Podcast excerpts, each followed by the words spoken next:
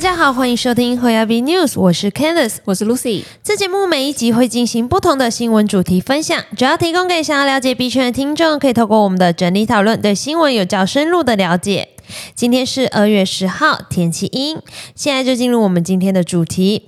Visa 进军加密支付，宣布以太坊 USDC 结账测试中。美国 SEC 恐将禁止散户参与加密货币质押。现在就来进入我们今天的第一则新闻。支付巨头 Visa 加密货币负责人在五日与以太坊社区会议上分享 Visa 对加密货币数位资产的看法，提及 Visa 持续在测试有关以太坊上 USDC 的结算和付款。我们来看这则新闻。世界最大支付网络之一 Visa 其加密货币负责人 Kai Schofield 在 Starkware Sections 2023以太坊社区会议上表示，Visa 一直在测试以太坊上的 USDC 结算和支付，并说明这些都是大额的支付。他特别在加密货币和法定货币的全球结算上指出，这是 Visa 想要建立肌肉记忆的领域之一。就像我们可以在跨国交易中轻易将美元兑换成欧元一样，我们应该能够在稳定币和传统美元之间进行兑换。而目前结算仍只在 Swift 上面进行，Visa 正在寻求如何将区块链技术纳入自身的网络，让用户能更快速的转移资金。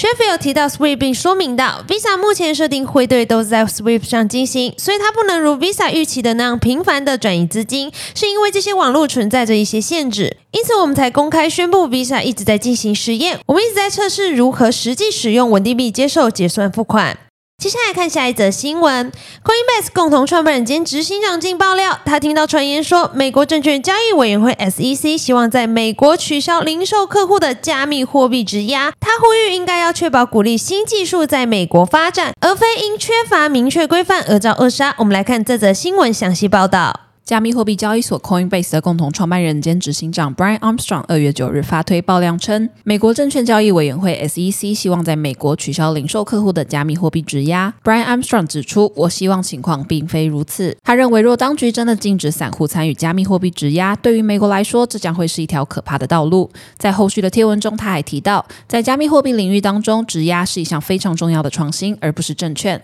我们需要鼓励新技术在美国发展，而不是因为缺乏明确的规则而。被扼杀。接下来看下一则新闻。从二零一六年开始对外宣称自己就是比特币匿名创办人中本聪，而被社群戏称为“奥本聪”的 Craig Wright，向包括 Coinbase 交易所等二十六个被告实体索赔，七日再吞败诉。美国高等法院裁定比特币区块链的文件格式不受版权保护，因此裁定奥本聪败诉。奥本聪 Craig Wright，他早前在英国对 Coinbase、Bitcoin Core 等等二十六个被告实体提出侵权起诉。四年前，他为了证明自己是比特币发明人，成功在美国申请到比特币白皮书以及比特币原始码的著作权。他辩称自己有权利阻止比特币及其分叉币比特币现金的运行。他认为这两者的硬分叉是侵权行为，都导致了他的比特币系统产生重大的变化，并且偏离了他所创建和指定的原则和协议。而他所创立的比特币 SV、BSV 才是正牌比特币。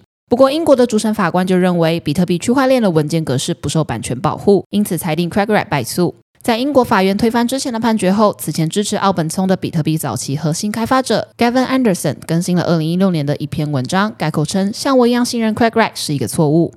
接下来看下一则新闻：股神巴菲特旗下波克夏海瑟威公司副董事长查理蒙格一直是加密货币最严厉的批评者。例如，他近年曾将一众加密货币比作性病，认为比特币的发展令人作呕，呼吁美国当局应该尽快的禁止加密货币。二月二日，查理蒙格在《华尔街日报》撰文，疾呼美国应该禁止加密货币。他认为，由于监管存在漏洞，导致市场出现疯狂投机的可悲行为，让投资者损失惨重。查理蒙格指出，加密货币不是货币，不是商品，也不是证券。相反，这是一份赌场优势将近一百 percent 的赌博合约。美国现在应该制定一项新的联邦法律来防止这种情况发生。而他也在文末中表明，美国当局应该效仿中国的加密货币禁令，认为中国的强硬监管是有远见的判断。就在查理蒙格对加密货币发出尖锐言论后，全球持有最多比特币的上市公司为策略创办人，同时也是比特币忠实信仰者的 Michael Saylor 也在接受采访时表达了他的想法。为策略创办人 Michael Saylor 在二月四日接受 CNBC 的采访时，虽然查理·蒙格没有花时间研究比特币，他表示，查理·蒙格和其他西方精英商业领袖不断被问及他们对比特币的看法，但他们没有时间研究它。如果查理·蒙格是南美洲、非洲或是亚洲的商业领袖，并且花了一百个小时研究这个问题，他会比我更看好比特币。本节新闻分享就到这边结束了。如果听众有任何国内外新闻或消息，希望我们帮忙阅读，可以在下方留言告诉我们。感谢你收听今天的 y a b News，我是 Candice，我是 Lucy，我们下周空中再见，拜拜。